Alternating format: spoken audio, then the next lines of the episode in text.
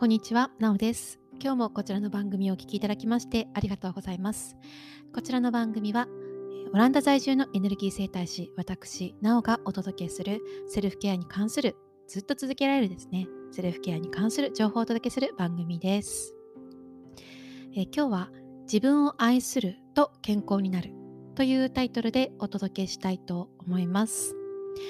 えー自分を愛するってなかなかちょっとどういうことなのかって分かりにくいと思うんですけどももしあなたがこれからも健康で生きていきたいなっていう気持ちがあるとしたらこれはですね体だけじゃなくて心もですね心身ともに健全でありたいっていう思いがあれば自分を愛するっていうことに少し気を配ってみましょう今日はそれがどういうことなのかお話ししていきますのでどうぞ最後までお付き合いください。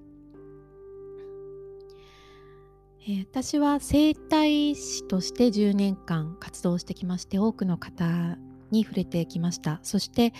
現在ではセルフケアを教えていましてこの整体のやり方ですね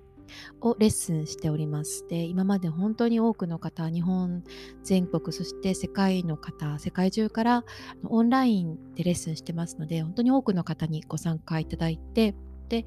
あのそれでこうセッションというかお話をさせていただいたりとかする時に思うことがあるんですけども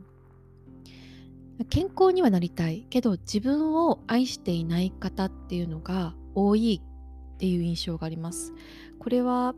別にクライアントさんだけじゃなくてですね普段出会う人でもそういうふうに感じることが多いです。で自分で年齢を重ねるにつれてですねあ年齢が若いうちに結構いろいろな病気になる方っていうのもそういう方いらっしゃいますよね。私も今の元気さから信じられないぐらい20代はものすごくあの元気がなかったんですよねで。体もすごく弱かったですしすぐ風邪ひいてしまってすぐ風邪ひくっていうよりかもずっと風邪ひいてるんですね一年中風邪ひいてる感じで心もねすごく不安定でアップダウンがすごく激しくって安定しなくてですね。あとはそういう感じなので恋愛もうまくいかないし家族ともうまくいかないし仕事も続かないしで本当にトンネルに入っちゃったみたいな感じだったんですよね。だからで自分を愛していたかっていうと自分のことが好きって大声で言えなかったですね。自分を愛するっていうこともどういうことだったかわからなかったですしなんか例えば付き合ってる人とかねあとは子供が生まれてからもこんな私でごめんねっていう気持ちでいっぱいでした。なんか自分がいつも惨めな感じでみすぼらしくってそれぐらい自分をね惨めなドラマでね塗り込めていたんですよね。だからそれだとね健康になりようがないんですね。それつまりどういうことをしてるかっていうと自分をこう小さくしたりとかあと狭いところに閉じ込めていたりとかあとは自分を愛せていないもう愛せてないっていうよりかはこう批判したりね批評したりチェックしたり評価したりしていると自分の中に流れてるものがエネルギーが流れてるんですけどそれが止まってしまったり滞ってしまったりドロドロになってしまったり黒くなってしまったりしてちっとも流れが良くならないんですね。つまり循環が悪い状態なんです。で、そういったエネルギーっていうのは私たちの、まあ、心身、健康にも直接的に影響があるんですね。で、まあ、健康っていうのはこのエネルギー的な話からすると本当に一部一部分でしかないいくつか項目があるうちの健康っていうのは一部分なんですけど、まあ、そんな感じで自分の中の流れが悪いとですね、何をやってもだから何ていうのか運動をしたとしても例えばもうこのサプリすごいよっていう数百万のサプリを飲んだとしてもゴッドハンドについたとしても自分を愛せていないつまり循環が良くなかったら何にもならなくなるんですね。そうなのでこう自分に対してこうもっと興味を持って関心を持ってケアしてあげるということがとても大切になってきます。で私の場合はこう年齢が低い時もう20代の時とかでそういう最悪の状況になったんです健康もすごくひどかったし人生もはっちゃめちゃだったぐちゃぐちゃだったしなんかうん、このこの世界ってなんてむちゃくちゃなんだろう暗くて出口が見えないんだろうって思ってたんですねその頃。でで30代にあのセルフケア生態法習得して生態な生態師になって人生が変わっていったんですけども逆にこう年齢が経つにつれていろんな病気になる人っていますよね。で急に何て言うか急に元気がなくなっちゃう人とか急に病気が続いたりとか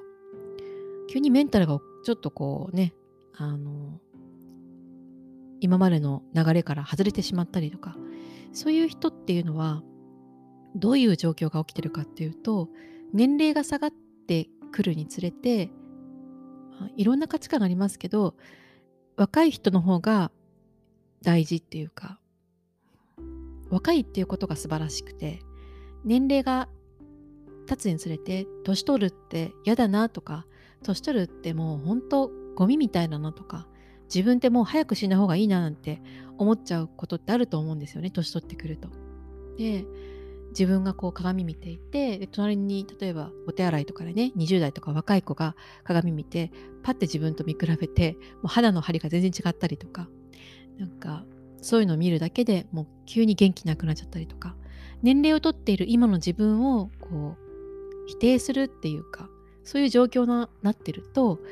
どんどん元気がなくなってきますよね。年齢が下がるにつれて免疫が下がってくるっていうのはありえるんですけれどもでも自分をこう年齢で評価してしまって例えばもう40代だから50代だからもう65歳だから75歳だから85歳だからもうこんなの社会には全然必要とされてないし意味がないっていうふうに思ってないですか？そういう状況だと自分を全然大切にできない愛することができないので自分の中の流れが止まってしまってもう免疫力どころの話じゃなくなっちゃうんですよねもう何をやっても厳しくなってきちゃうで特に日本人って教育の場で場から家庭教育とかね地域教育とか社会あの学校教育のところから他人を優先するっていうことをね教えられますよね。例えば何か困ってる人がいたら手助けをするとか、まあ、自分のこといいから他人の役に立ちなさいみたいな感じの教えってあるじゃないですか。ねなんか自分ばっか自分ばっかりこうなんか助けられようとしてると醜いみたいな考え方ってすごくあると思うんですけど本当に他人の役に立ちたいっていうふうに心から思っていたら自分の面倒は自分で見られて自分で元気にする方法が見つかってないと人の役にって立てないですよね。例えばねボランティアで被災地に入ってその方たちの役に立ちたいっていう思いはとても尊いものですけれども行った先で病気で倒れたらもう迷惑以外の何者でもないですよね。こう人の役に立ってねありがとうって言ってもらえたりとか、まあ、言ってもらえなくてもね誰かの役に立ったっていうことで、まあ、自己重要感みたいなのって満たされていきますよね。でそれでそれも本当幸せの一要因だと感じてるんですね。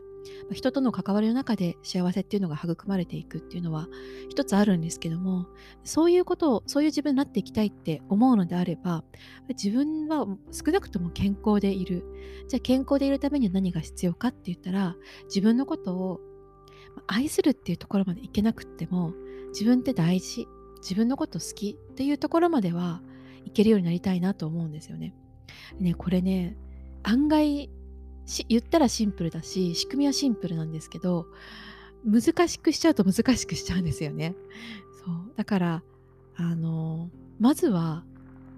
ま人の役に立ちたいっていう思いがある人だったら人の役に立つために自分が健康なろう。じゃあそのために自分を愛そう。大事にしよう。なんかセルフケアとかも例えば、まあ、運動するとかね。あのジャンクフード食べないとか。あとはなるべく手作りで作るとかね。そういうちょっとしたことはありますよね日々の。ちょっとしたあの気配り。自分に対する気配り。これも続けるためには自分のこと大事自分の健康を育むためっていうふうに思うから続けられるのであって自分なんてっていう思いがあったら続けられないですよね。そう健康習慣とかもまさにそうで。そう。じゃあなんでそこサボっちゃうかっていうと自分のことをと心底愛せてなかったり自分が元気になるってことを自分の体を信じれなかったりとかするところだとそういうのがあるので今日はね自分を愛することと健康になることについてお話ししてみました。自分の体で生きていくのってねせいぜいまあ80年ぐらいですよね、まあ、100歳まで生きる人もいますけど